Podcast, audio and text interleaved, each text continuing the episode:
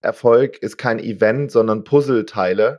Und ich glaube, dass eines der Gründe, warum das Business so groß geworden ist, ist, weil ich in der Vergangenheit eben auch echt eine Menge Bockmist gemacht habe und eine Menge, eine Menge Dinge, die gar nicht richtig gut gelaufen sind, passiert sind. Willkommen zu Der Jobcoach, deinem Podcast für bessere Zusammenarbeit, wirkungsvolle Führung und mehr Arbeitsfreude.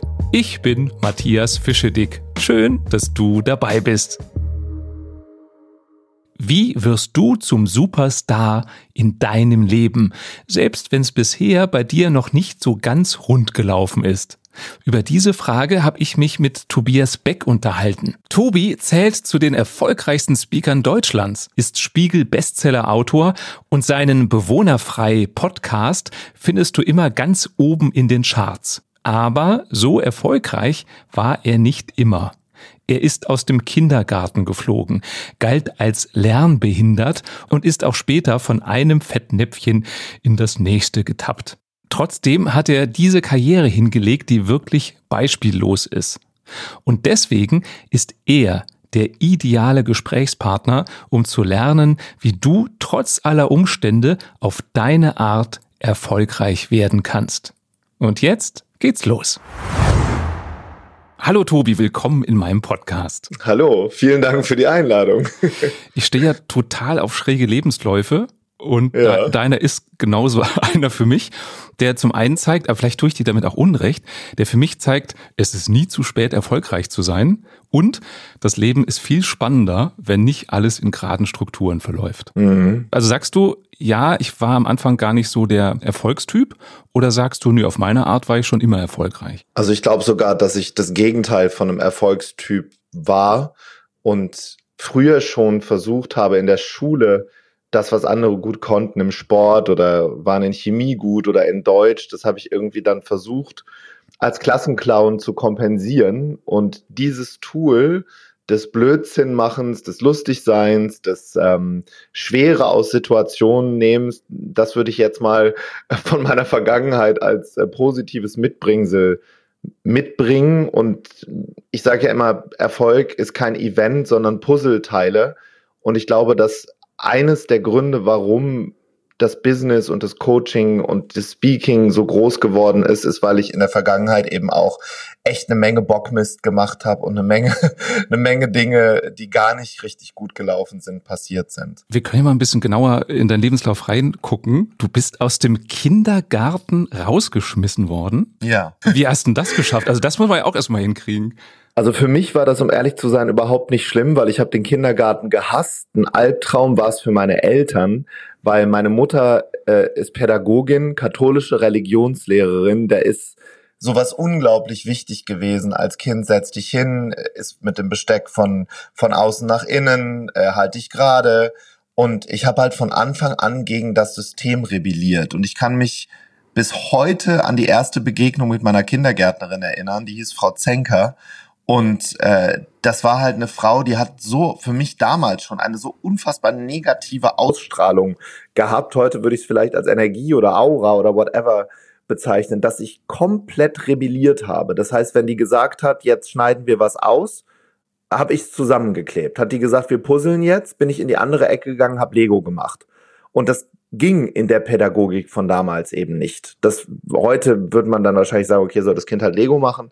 Und äh, das ist dann irgendwann gegipfelt, dass ich, dass wir, ich beim Schlittenfahren ähm, äh, ich ziemlich lustig fand, mich von fünf Mädchen, die ich mit Gummibären bestochen habe, den Berg wieder raufziehen zu lassen.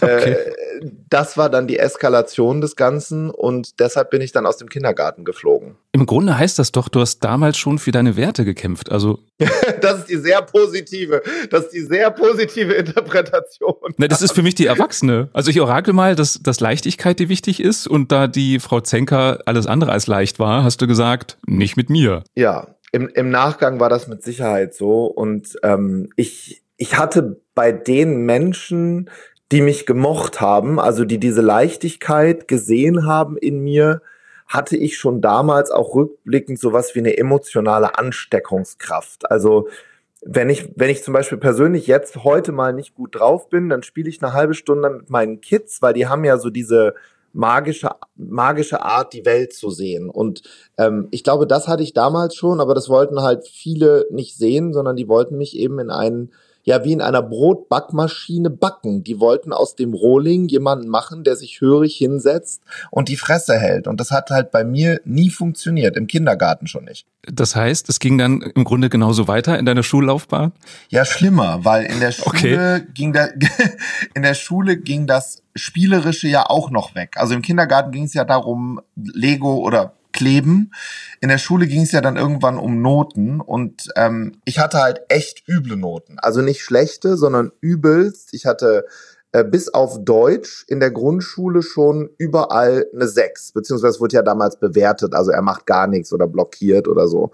Und dann bin ich erst aus der ersten Grundschule geflogen, dann aus der zweiten und irgendwann waren wir dann bei Psychologen mit meinen Eltern, beim Lernpsychologen, dann irgendwann beim, beim Bildungsministerium, um zu gucken, was ist denn mit dem Kind nicht in Ordnung.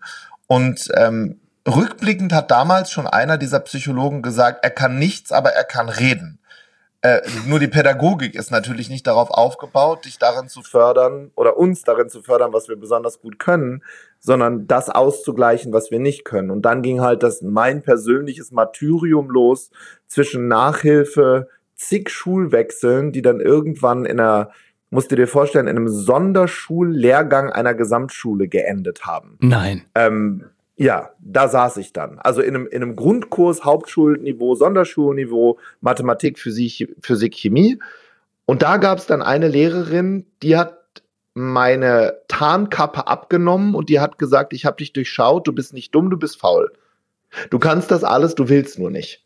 Okay. Und die hat sich dann mit mir hingesetzt nach der Klasse und hat mich angeglichen von einer 6 auf eine 5, auf eine 4, auf eine 3, dann bin ich versetzt worden, erst in die, in die Mittelstufe, also in die, in die Realschule und habe dann sogar Abitur gemacht. Kein besonders gutes, aber ich glaube, im Nachgang habe ich es nur geschafft, weil ich Mathe damals nach der neunten Klasse abwählen konnte. Das war so ein Gesamtschulmodell. ja, und so hat das alles mal begonnen. Und was war der Wendepunkt? Also wann konntest du deine Stärke wirklich leben? Also das erste Mal konnte ich meine Stärke leben im Literaturunterricht. Das war auch wieder in der Schule. Ich glaube ja, dass wir Menschen sehr früh auf oder gegen Dinge geprägt werden oder für oder gegen eine Richtung. Und ich habe damals einen Literaturlehrer gehabt, der war ähm, beim, beim WDR, beim Westdeutschen Rundfunk und war ganz ein ganz bekannter lokaler Theater ähm, ich, ich würde mal sagen, ja, Star halt in Wuppertal damals, ne? Und Solingen. Das ist ja jetzt nicht deutschlandweit, aber damals. Und dann haben wir mit der Schule Theater gespielt und dort habe ich einen alten Mann ähm, repräsentiert oder gespielt, der auf sein Leben zurückblickt. Und ich kann mich daran erinnern, dass ich so in die Rolle reingegangen bin. Jetzt kommt das Positive einer Gesamtschule, die hat immer ganz viele Schüler, über 1000 und die saßen alle in der Aula und da haben ein paar hundert von begonnen zu weinen, als ich die Geschichte von diesem Mann erzählt habe. Und dann bin ich hinter die Bühne gekommen und dann hat er zu mir gesagt, eines Tages wirst du vor Tausenden von Menschen reden. Hast du es damals schon geglaubt, dass das so kommen wird? Nein, nein. Du, ich hatte, ich hatte ein Selbstwertgefühl, unterhalb einer Türschwelle. Ähm, ich war in der Schule, ja, halt eine Mischung aus Klassenclown und, und ja, Nichtskönner. Also ich hatte da so ein paar, die mochten mich, weil ich halt lustig war für die. Ähm, aber ich mein, mein Selbstwertgefühl aufgebügelt habe ich erst dann im Rettungsdienst bei der Feuerwehr. Das kam direkt danach, wo ich gesehen habe, aha, ich kann auch hier was beisteuern, einfach nur durch die meine Hände, also durch Tun und ähm, was mir wahnsinnig viel Schliff gegeben hat, ist dann die Lufthansa. Ne? Ich arbeite seit 1998 als Flugbegleiter bei der Lufthansa und die haben mir, da bin ich übrigens auch fast rausgeflogen aus dem Lehrgang, weil ich auch dort rebelliert habe. Das war mein altes Muster. Nur auch diese Lehrgangsleiterin hat das durchbrochen, indem sie gesagt hat, sowas gibt's bei mir nicht. Letzte Warnung, sonst fliegst du raus. Also du brauchst Klarheit. Ja, ich brauche klare Ansagen. Okay. Übrigens auch von meinen Mentoren heute noch. Also wenn ich zu Schulungen gehe von, von Coaches, von Kollegen weltweit, ähm, ich bin natürlich heute demütiger geworden, ich, oder altersmilde mit 42, aber ähm, ich hab, ich war halt immer schon so ein kleiner Rebell und wenn mir da eine klare Ansage gemacht wird, was mir bei Lufthansa unglaublich gut getan hat, dieses Dienen, weißt du, dieses nachts mit 18, 19 Jahren, wenn mir jemand sagt, so, es ist jetzt, deine innere Uhr ist drei Uhr nachts, wir fliegen jetzt aber noch acht Stunden, äh, du bedienst jetzt hier Leute, du, du, du, du, du dienst. Und du machst das, weil das in deinem Vertrag steht und weil ich dein Chef bin. Das hat mir richtig gut getan im Nachgang. Und mir den Schliff gegeben, den ich auch heute als Speaker brauche. Ich würde gerne mal einen Schritt zurückgehen. Du hast eben gesagt, im Zivildienst hast du dein Selbstbewusstsein aufgebügelt. Mhm. Glaubst du, das ist der einzige Weg, selbstbewusster zu werden, indem man es selbst macht? Oder kriegt man das von außen auch irgendwie hin? Bei mir war es damals so, dass ich das Selbstbewusstsein bekommen habe, weil ich plötzlich ähm, eine andere Rolle eingenommen habe als die des Idioten in der Schule. Ich war plötzlich Rettungssanitäter. Übrigens auch dort, habe ich noch nie erzählt, bin ich äh, zweimal durch den Rettungssanitäterlehrgang gefallen, durch die Endprüfung. Weil Lernen war für mich immer mit Druck verbunden. Ich habe mich dann übergeben müssen oder weil ich halt so viel schlecht, ich war so schlecht geprimed auf Prüfungen, dass ich, dass mich das so verrückt gemacht hat und ich musste diese Prüfung dann zweimal machen und dann war ich dann Rettungssanitäter oder damals Rettungshelfer, später dann Sanitäter. Und ähm, dann durfte ich Krankenwagen erst fahren und hinterher Rettungswagen. Und das hat mir Auftrieb gegeben damals. Aber besonders das, ähm, ein, eine andere Struktur zu haben. Und mittlerweile weiß ich, dass wenn wir so das Umfeld mal komplett wechseln, wo auch niemand mehr die alten Entschuldigungen annimmt, das tut Menschen richtig gut. Also mir hat's damals richtig gut getan. Also du hast mit einem leeren Blatt neu angefangen und konntest anders anfangen, als du es vorher getan hast. Ja, wobei ich meine Muster natürlich mitgebracht habe. Ne? Also zwischendurch Opfer sein, ähm, dieses, dieses Übertünchen von schwierigen Situationen durch blöde Witze. Das habe ich dann natürlich auch mit zur Feuerwehr gebracht. Das hat nur da nicht funktioniert. Sondern da sitzt du unter Kameraden und dann ist ein, ein Rettungssanitäter-Kollege, der sagt, äh, das finden wir hier scheiße zieh deine Jacke an, wir fahren. Es geht, es, jetzt haben wir ein Herz, da hat jemand einen Herzinfarkt oder, oder einen Schlaganfall oder eine Hausgeburt. Da geht es einfach darum zu performen. Also war so die Vorstufe der, der, der Lufthansa-Geschichte. Ähm, und ich sage das auch mittlerweile ganz, ganz vielen jungen Menschen, die sich selbstständig machen wollen, dass ich, das ist aber nur meine Meinung, kann jeder selber entscheiden, eine der Hauptzutaten des Kuchens im Erwachsenenalter ist irgendwann mal gedient zu haben. Und deshalb bin ich ein großer Freund auch von sozialer Arbeit oder eben damals vom Zivildienst, auch wenn es erzwungen war. Aber mir hat es auf jeden Fall richtig gut getan. Ja, da, da teile ich absolut deine, deine Meinung. Ich habe so das Gefühl, auch generell, heutzutage wird zu viel for free erwartet. Also auch ähm, online kriegst du ja ganz viel Angebote kostenlos und wenn dann mal einer sagt, äh, ich hätte auch gerne was von dir, dann ist oft der Aufschrei groß. Und ich glaube, das liegt daran, wenn man selber noch nicht so viel gegeben hat, dann versteht man auch gar nicht, dass es eigentlich ein Tauschgeschäft ist, dass man nicht nur konsumieren kann. Ja, und viele im Online-Marketing-Bereich machen das natürlich so, dass ein 19-Jähriger, der ja auch gerade gebacken wird, um mal wieder auf das Bild mit dem Brötchenteig zurückzukommen, dass er sieht, aha, wenn ich in den Ofen gehe, bin ich halt mit 22 Millionär. Das gelingt dann ein Prozent der Leute. Jeder will irgendwie, ich übertreibe jetzt natürlich nicht jeder, aber viele wollen Laptoppreneur werden und auf Bali sitzen und die meisten kommen dann eben zurück. Und ich glaube, wenn du Unternehmer werden möchtest und wenn du wirklich an alle anderen an, also an, an, an die Gesellschaft und an andere zurückgeben möchtest. Und dann ist es wahnsinnig wichtig, auch selber mal angestellt gewesen zu sein. Weißt du, es, äh, ich, ich, ich nehme da immer diesen Spruch, den hat damals mein Feuerwehrhauptmann gesagt, mir fallen jetzt diese ganzen Sachen gerade wieder ein.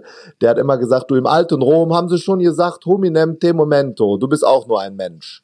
Also diese Demut zu haben, weißt du? Diese Demut Arbeit gegenüber, dass es eben nicht nur darum geht, sich eine Rolex zu kaufen. Und da gibt's aus meiner Sicht ganz, ganz viele falsche Vorbilder am Markt. Und ich habe nichts gegen eine, Rolex. Eine ist toll, aber ich brauche keine zehn. Und für mich ist immer die Frage wichtig, will ich wirklich die Rolex oder glaube ich, ich muss die haben, damit ich anerkannt werde? Ja, auch die Phase hatte ich lange dann. Also ähm, als ich aus dem Rettungsdienst dann rausgekommen bin, ähm, habe ich angefangen zu fliegen. Das mache ich bis heute. Das ist das, was mir wirklich diese Bo obwohl ich fliege, gibt mir das ganz viel Bodenhaftung. Also das, da würde ich gerne einhaken. Das hat mich total ja. überrascht. Finanziell müsstest du es ja gar nicht mehr. Du machst es trotzdem. Warum fliegst du immer noch? Ja, das ist für viele sehr schwer nachvollziehbar. Ähm, ich habe mich damals gerade in meinen Zwanzigern in die Lufthansa verliebt, in das, was die mir gegeben haben. Die haben mir die Möglichkeit gegeben, mich auszuleben, Fremdsprachen zu erlernen. Die haben damals, als mich wirklich noch niemand kannte, Bühne gegeben, unter anderem auch. Ich habe damals in der PR-Abteilung äh, moderieren dürfen, große Veranstaltungen und diese, diese, diese Zugehörigkeit von etwas, was größer ist als ich, also so eine große Firma, ähm, das tut mir heute in meinem, unge in meinem eher ungeordneten Leben ähm, als Speaker und Trainer rein, raus, so viele Menschen, Tausende und da wird dir dann der Tee gebracht und hätten sie gern noch Caesar Dressing auf dem auf, auf ihrem auf ihrem Salat und, okay. und äh, äh, also wo ich da von hinten bis vorne irgendwie äh, betüttelt werde, ähm, da gibt mir die Lufthansa wirklich die Bodenhaftung, da bin ich eine Personalnummer und für mich ist es ganz schwer, Mentoren zuzuhören, die nicht in meinen Schuhen laufen. Weißt du, was ich damit meine? Ja, also du, du willst praktisch noch in dem Bereich arbeiten, in dem auch deine Kunden ähm, tätig sind, so dass du nicht einen Höhenflug kriegst, sondern diese Bodenhaftung, wie du beschreibst, auch behältst. So habe ich es gerade verstanden. G genau. Und, und wenn ich mir zum Beispiel Mentoren aussuche, wenn ich in eine Speaker-Ausbildung gehe, als Beispiel, was ich in den letzten sechs Jahren ganz intensiv gemacht habe, bei den Größten der Welt zu lernen, habe ich immer geguckt, okay, was macht der wirklich? Bringt der nur Speaken bei oder hat der auch große Kunden? Weil da gibt's viele, die, die sagen halt, ich bringe dir das bei, wie das geht, aber sie machen das selber nicht. Und ich habe dann eben äh, Mentoren gefunden, bei denen ich mir, und da bin ich auch eine kleine Eule dann oder, oder eine, eine, ein sehr hartnäckiger Mensch, ich habe mir dann Referenzkunden schicken lassen. Und da war einer, der hatte Singapore Airlines, Vidal Sassoon, Bella, äh, große und da habe ich gesagt, naja, okay, da wird da wird's wohl irgendwas dran sein und da bin ich hingefahren okay. und nicht zu den Vieren, die halt äh, Schaum schlagen und sagen, wie toll sie sind. Am Ende des Tages zählt halt ja das Resultat. Ne? Das finde ich aktuell ähm, so extrem bei diesen ganzen Social Media Marketing Leuten, die dir wahrscheinlich auch ständig schreiben und wenn du dann auf deren Instagram-Profil gehst und siehst, die haben 20 Follower, dann weißt du auch, was los ist. Ja, vor, vor allem, ich, ich sage halt immer, das brauchst du gar nicht. Und das ist halt auch so eine Message an, an viele junge Leute, wenn wir in die Historie nochmal reingehen. Ich habe ich hab erstmal dann, bin ich dem schnöden Mammon hinterhergelaufen, habe dann Vertrieb gemacht, ähm, während der Fliegerei, während des Studiums, äh, bin habe ich äh, Multilevel Marketing gemacht. Multilevel Marketing finde ich immer noch super als Einstieg ins Geschäftsleben. Hab auch dort die höchste Position erreicht, war Vizepräsident eines riesigen Vertriebes mit Mitte 20, hab Geld verdient schubkarrenweise. Das hat mich nur damals zu einem Arschloch werden lassen. Also es ging mir nur noch darum ab einem Punkt, weil ich habe dann gedacht, aha, guck mal, plötzlich bekomme ich Aufmerksamkeit andere Frauen, Mädels haben sich für mich interessiert. Ähm, ich habe das total vermischt, Glück und und und Spaß, weißt du? Ja. Ich habe gedacht, Spaß ist jetzt Glück.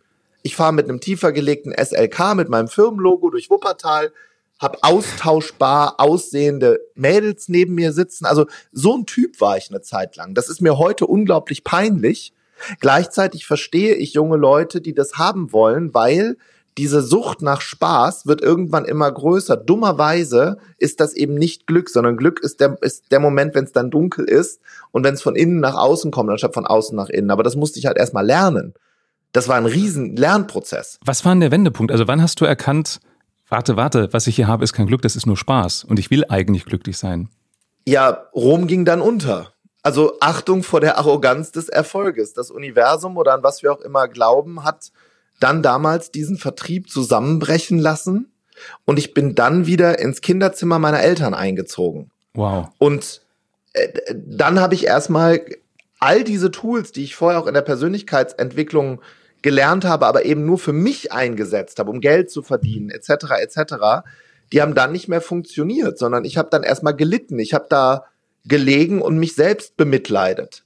Jetzt muss ich wiederum sagen, danke Lufthansa, weil die, das war die waren auch wie in der Zeit da, weißt du, ich hatte immer ein Einkommen. Kein großes dann, aber ich hatte immer noch meinen mein Flugbegleitergehalt. Das, das habe ich auch, Gott sei Dank, auch damals während meines Höhenfluges im Vertrieb äh, weitergemacht. Und ich habe damals äh, auch nicht das ganze Geld verprasst, sondern habe dann die, die ersten Immobilien gekauft, das angelegt. Ähm, und im Nachgang muss ich sagen, dass dieser Wendepunkt kam, als mich dann ein Freund angerufen hat, es waren immer andere Menschen in meinem Leben, die mir die Hand gereicht haben. Nennen sie Engel, Mentoren, Lebensbegleiter, wie auch immer jeder das definieren möchte. Und jemand, der mir damals in meinem Leben sehr wichtig war, der hat zu mir gesagt, pass mal auf, Tobi, ähm, das bist nicht du. Also dieses Rumliegen, dieses dich selbst bemitleiden, der hat dann so ein Bild mir gegeben, das werde ich, der hat gesagt, pass auf, du, du liegst mit Schwimmflügelchen im Bett und mit dem Schnuller im Mund. Bist du eigentlich irre? Und das hat mich so ein bisschen aufgerüttelt und, und der war dann, ähm, hat dann schon weitergemacht, er war auch mit dem im Vertrieb mit mir zusammen und ist dann bei der 1 und 1 Internet AG eingestiegen als Leiter der Kundenberater. Und dort durfte ich dann mit dem Wissen, was ich vorher hatte in der Telekommunikation, das habe ich vorhin nicht gesagt, dort die Kundenberater mit aufbauen und, und trainieren. Und dann bin ich erstmal und jetzt kommen wir zu den jungen Leuten zurück, 15 Jahre lang Trainer gewesen, bevor ich meine erste Keynote gegeben habe. 15 Jahre. Und bereust du das? Überhaupt nicht. Weil das hat mir, das hat mich den Keller ausheben lassen. Da habe ich Erfahrungen sammeln dürfen. Ich habe tausende Trainingstage mit 15, 20 Leuten hinter mir. Da drin ist das Tiermodell entstanden, was mittlerweile bei, bei YouTube nur auf der einen Plattform Gedankentanken über zwei Millionen Aufrufe. Ja, da lass uns nachher auch mal drüber reden, finde ich auch spannend. Ja, das, da, dann ist das äh, äh, Bewohnermodell entstanden. Ich habe interkulturelle Kommunikation unterrichtet, Verkaufsstrategien. All das, was ich vorher brauchte in meinem Vertrieb, habe ich dann anderen beigebracht. 15 Jahre lang. Und dann hat mir jemand die Chance gegeben, mit dieser Erfahrung von 15 Jahren auf eine größere Bühne zu gehen. Und das war Gedankentanken. Das ist fünf Jahre her. Und dann kam, nennen wir das mal, der, der große Bang und seit diesem Tag in Stuttgart ist mein Leben irgendwie nicht mehr dasselbe. Ich würde gerne mal zum Thema äh, junge Menschen zurückgehen. Du hast eben gesagt, dass du das auch siehst, dass das bei vielen jungen Menschen noch so ist, dass sie noch nicht erkannt haben den Unterschied zwischen Spaß und Glück. Mhm. Was ist denn dein Tipp? Wie kann ich mich denn selbst überprüfen, ob ich gerade dem Spaß hinterherlaufe oder wirklich glücklich bin? Also so eine Übung, die ich wirklich machen kann, ist bewusst alleine sein, länger die, meine Ablenkung von außen mal zu reduzieren. Ich mache das zum Beispiel, indem ich ins Kloster gehe oder indem ich Ayurveda mache, wo ich mir dann meine komplette Social Media Detox Zeit nehme, auch kein Buch lese, auch kein Netflix gucke, weil unser Verstand wird dann wie so ein wilder Stier, der dann durch unseren Kopf reitet und das ist wahnsinnig anstrengend.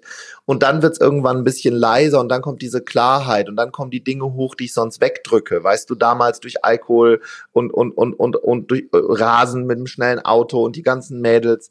Ähm, das kam dann bei mir wirklich durch Stille im Bett liegen nachts, wo ich gemerkt habe, ach du Scheiße, ähm, am Ende liegt der Bettler doch neben dem Millionär und wird zu Staub und ich muss hier was ändern, weil irgendwie haut mir hier gerade das Universum die Breitseite hin. Ne? Und ja, im Nachgang bin ich für diesen Schritt sehr, sehr dankbar. Ich bin auch für die Network Marketing Erfahrung dankbar. Ich, ich empfehle das sogar jungen Leuten, um mal ins Business einzusteigen.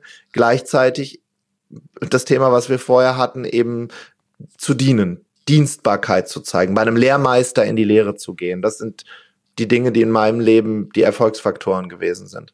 Warum sagst du, ist es schlau, mal im Network Marketing gearbeitet zu haben? Was hast du da gelernt? Ich habe gelernt mit, erstmal habe ich gelernt, wie einfach es ist, sich selbstständig zu machen. Das ist ja für viele, die ähm, auch jetzt gerade im Zuge der ja kompletten Neuorientierung unserer Wirtschaft gezwungen werden, sich selbstständig zu machen, ähm, das ist natürlich dann meistens ein bisschen spät. Ne? Also wenn ich jetzt bei Opel arbeite oder Gott weiß, bei welchem Automobilzulieferer, bin ich jetzt gerade gezwungen. Und ich habe damals mit Mitte 20 oder Anfang 20 war ich gelernt, ich muss zum Amt gehen, hole mir ein HGB 84, Handelsvertreter im Nebenberuf, zahle damals 22 Mark und bin plötzlich selbstständig. Also alles leichter als gedacht. Und dann habe ich dort gelernt, mit ähm, Zurückweisung umzugehen, mit Leuten, die mir die Türe vor der Nase zugeschlagen haben, umzugehen, damit umzugehen, dass die Leute, von denen ich dachte, die das besonders toll finden, es scheiße gefunden haben. Und die, von denen ich dachte, die machen nie im Leben mit, fanden es dann toll. Und für mich rückblickend das Größte, was ich dort gelernt habe, ist, ähm, was es machen kann, eine große Vision zu haben. Weißt du, so Network-Firmen, die impfen dir ja ein, ja, wir, wir, wir, nehmen jetzt die ganze Welt auseinander und wenn dann eines Tages in China jemands Garagentor aufmacht, bekommst du einen Cent überwiesen. Und dann diese großen Veranstaltungen und diesen, diesen, diesen Hype der, der dort ausgelöst wird. Ähm, das hat mir damals schon richtig gut gefallen, weil das kannte ich natürlich nicht, weder aus der Schule noch aus meinem anderen Umfeld. Gibt natürlich auch Dinge, die da nicht so toll sind. Das schaffen auch dort nicht viele nach ganz oben.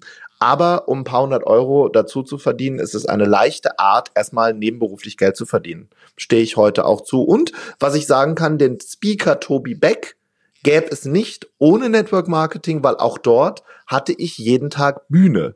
Und wenn wir unseren Kollegen ähm, Hermann Scherer zitieren, Bühne gibt Bühne, hat mir das halt ganz, ganz viel Erfahrung im Sprechen auch gegeben. Ich würde gerne mal den Bogen zum Kindergarten schlagen. Da hast du ja gesagt, dass dir Leichtigkeit wichtig war. Hat dir die Leichtigkeit auch da im Network Marketing geholfen, durchzuhalten? Ja, total. Also auch das nicht so ernst zu nehmen. Ne? Ich, ich bin generell jemand, der das Leben nicht so ernst nimmt, um ehrlich zu sein.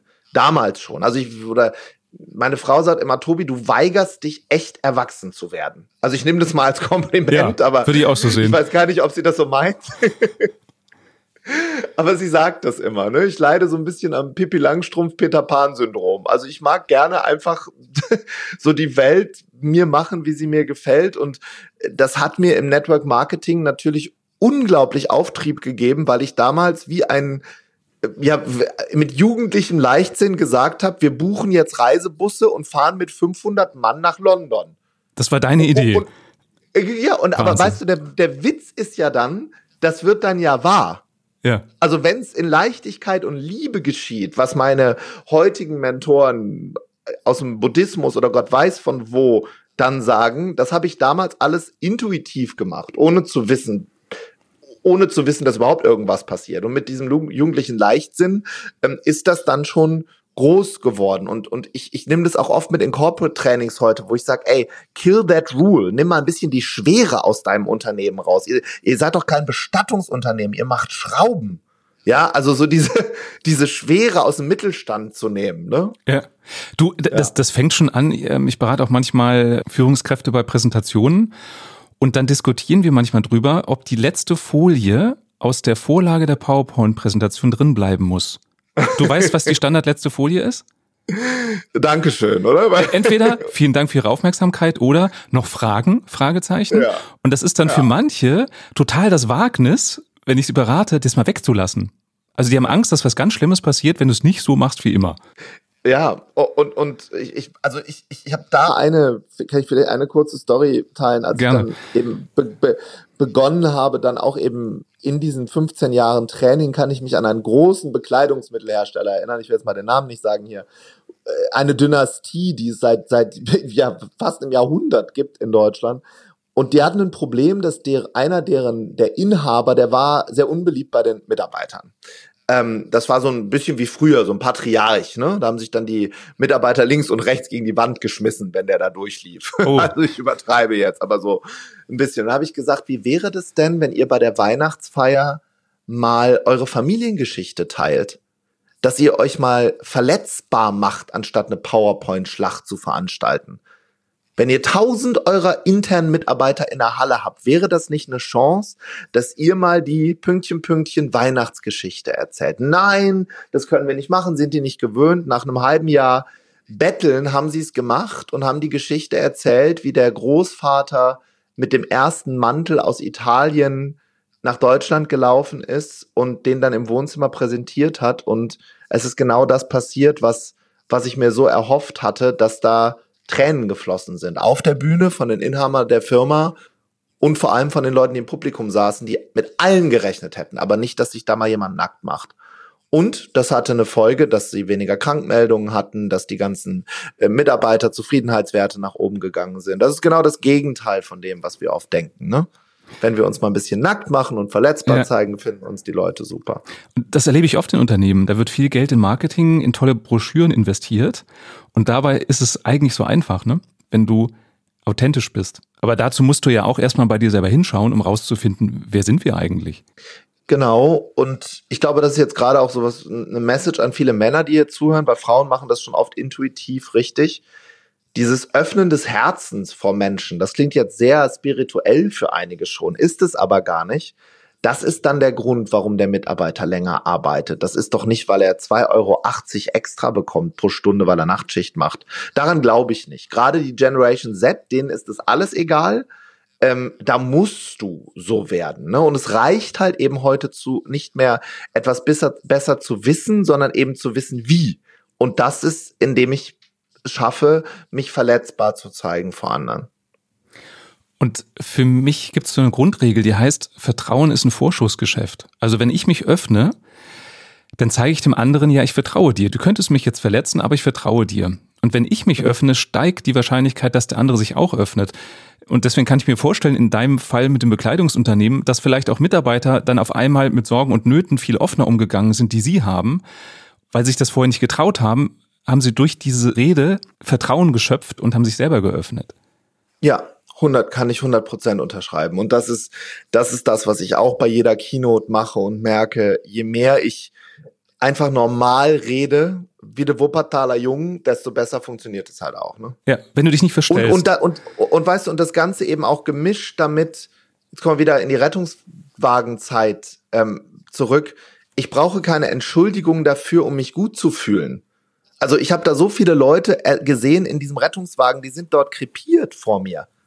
Äh, und das hat mir so ein bisschen die, die Leichtigkeit gegeben, auch wenn es mir gut geht, das zu zeigen. Und wenn ich mit Luftballons rumwerfen will, dann mache ich das eben wie ein kleiner Junge. Auch wenn das bei einigen aufstößt, weil ich, ich, dafür brauche ich keine Entschuldigung, weißt du, indem ich einfach Erwartung gegen Dankbarkeit tausche, einfach da zu sein als Speaker. Und, und, und wenn, wenn die das merken, so mit dieser Leichtigkeit, dann das funktioniert auch oft gut. Ist es bei dir auch so, dass du dich manchmal wie so ein Erlauber fühlst? Weißt du, was ich meine damit? Ja. Ja, das Licht ist natürlich in unserer Kultur verankert. Ne? Jetzt ist Karneval, rote Nase auf, jetzt darfst du Spaß haben. Südkurve, Fußballstadion, jetzt grölen wir mal miteinander. Nachher hauen wir uns wieder die Fresse ja. ein. Also genau, Erlauber. Erlauber auch in einer Firma mal Dinge anzusprechen, die keiner hören will. Ja. Erlaube dem Nachbarn, dem CEO neben mir mal ein High Five zu geben. Erlaube mit dem CEO in der ersten Reihe Blödsinn zu machen vor seiner Mannschaft. Ähm, und das ist noch nie in die Hose gegangen. Das finde ich gerade total spannend, weil bei, meine Erfahrung ist genauso. Ich sehe mich als Speaker als hofnah. Und du weißt ja, ja, Hofnahen waren früher die einzigen, die dem König offen sagen durften, was sie doof finden. Also im Grunde, was das ja. Volk doof findet. Und ich sehe mich als hofnah. Ich komme von außen und ich habe das so oft erlebt, wenn mir gesagt wurde, hier der CEO und der ist ein bisschen schwierig. Ich habe mit denen immer rumgealbert und das waren ja. super Vorträge, weil zum einen waren die gar nicht schwierig. Ich habe mir vorher sagen lassen, was sind denn so die Themen, die ihr doof findet, habe die irgendwie eingebaut. Und das hat eine unheimliche Leichtigkeit bekommen, weil ich eben so unverblümt damit umgegangen bin wenn es eben deine, deine Grundemotion ist. Ne? Also wenn ich mir deine Programme angucke, äh, Überleben unter Kollegen und all diese tollen Dinge, da ist ja die Grundemotion Humor. Leichtigkeit in Schwere zu bringen. Und das ist vielleicht noch eine ganz wichtige Message für alle, die hier zuhören. Es hat natürlich nicht jeder die Grundemotion Humor. Wir beide haben das jetzt, aber es haben, es gibt ja ganz viele Emotionen. Und wenn es Humor ist, was bei uns dann funktioniert, dann, dann gibt uns das, oder, also über 90 Prozent unseres Lebens haben wir ja keine Kontrolle. Das gibt's ja nicht. Das ist ja ein Irrglaube. Wir glauben, wir können alles kontrollieren. Ich weiß aber, was funktioniert auf der Bühne jetzt in dem Fall oder mit dem CEO. Und das ist Humor, weil das ist mein Zuhause. Und immer wenn ich versuche, mich zu verstellen, wenn ich zum Beispiel in einer Firma bin, wo jetzt alle anders sind als ich und ich versuche jetzt besonders sachlich zu sein oder mich besonders fundiert auszudrücken, besonders akademisch, weil da jetzt nur Chefärzte vor mir sitzen, das geht immer in die Hose. Immer. Ja, weil du nicht in deiner Kraft bist. Ja. Genau, das kann nicht funktionieren. Teil 2 meines Gesprächs mit Tobi Beck hörst du in Folge 42, die auch schon online ist.